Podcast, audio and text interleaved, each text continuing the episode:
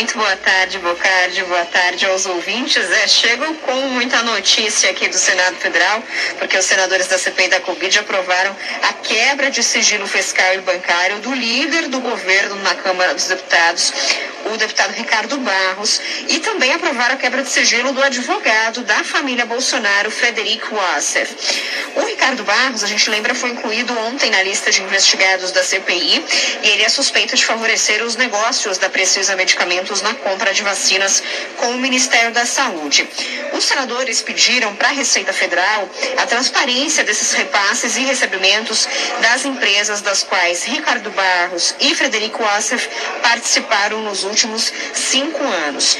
Os senadores pretendem apurar se o advogado Wassef teve algum envolvimento na aquisição de vacinas ou insumos de saúde durante a pandemia, como afirmou o senador Randolfo Rodrigues da CBN temos elementos que mostram relação deles com relação dele, melhor dizendo, com outros dirigentes da Precisa, inclusive com o seu Maximiano.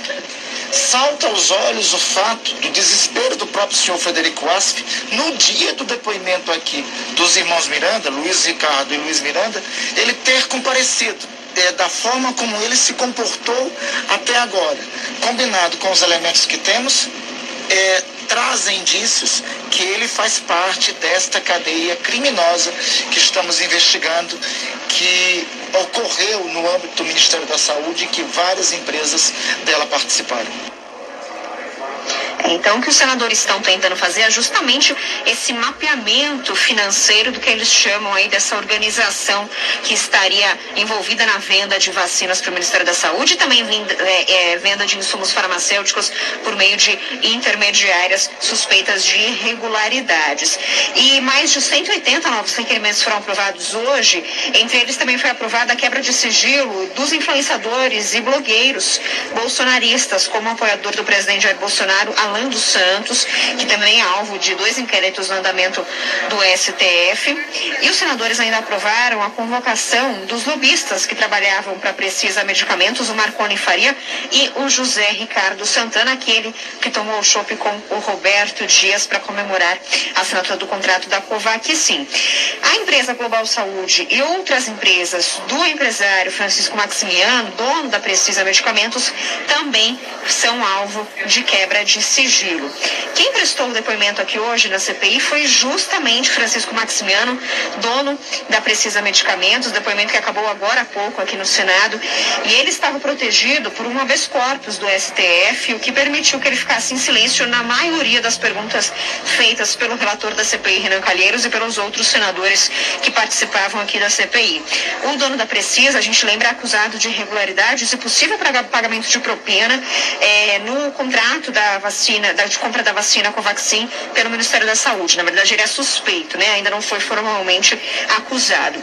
Maximiano apenas confirmou durante o seu depoimento que as negociações com a Barat Biotech, farmacêutica indiana que produz o imunizante da Covaxin, começaram lá no final do primeiro semestre de 2020.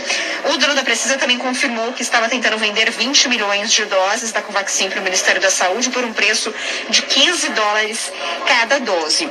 E ele também confirmou que conhece justamente o líder do governo, o deputado Ricardo Barros, que teve a sua quebra de sigilo aprovada hoje e é acusado de fazer parte dessas negociações para o favorecimento da compra da vacina Covaxin pelo governo federal. Vamos ouvir o trecho em que Francisco Maximiano assume que conhece Ricardo Barros, mas depois ele acaba se esquivando sobre as relações que tem com o deputado.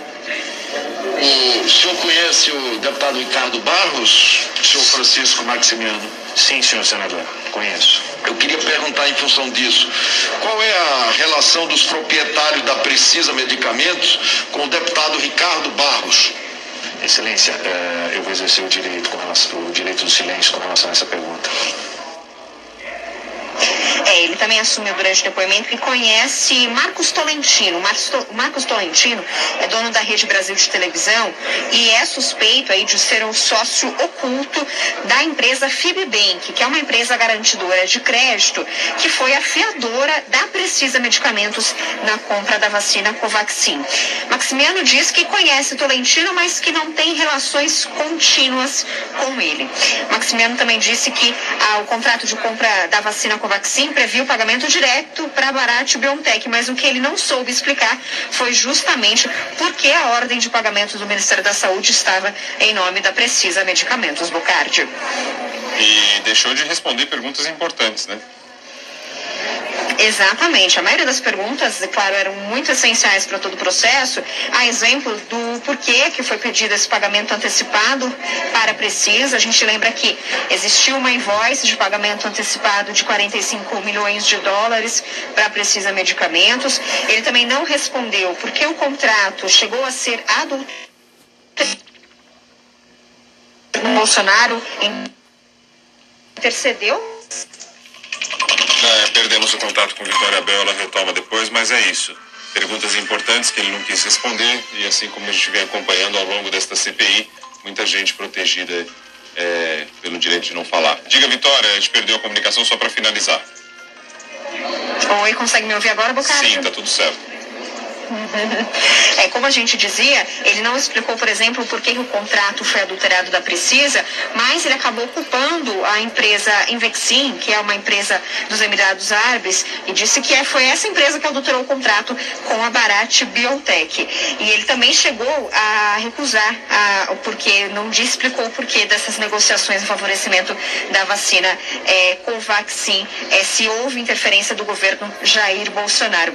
A sessão aqui, durante a sessão, só contar um pouquinho aqui do bastidor de hoje, porque os senadores, antes de começar a sessão, é, tiveram uma reunião para justamente discutir os limites do habeas corpus do Francisco Maximiano, discutir a possibilidade de prisão do dono da Precisa, caso ele não quisesse responder as perguntas, mas acabou que essa possibilidade foi descartada.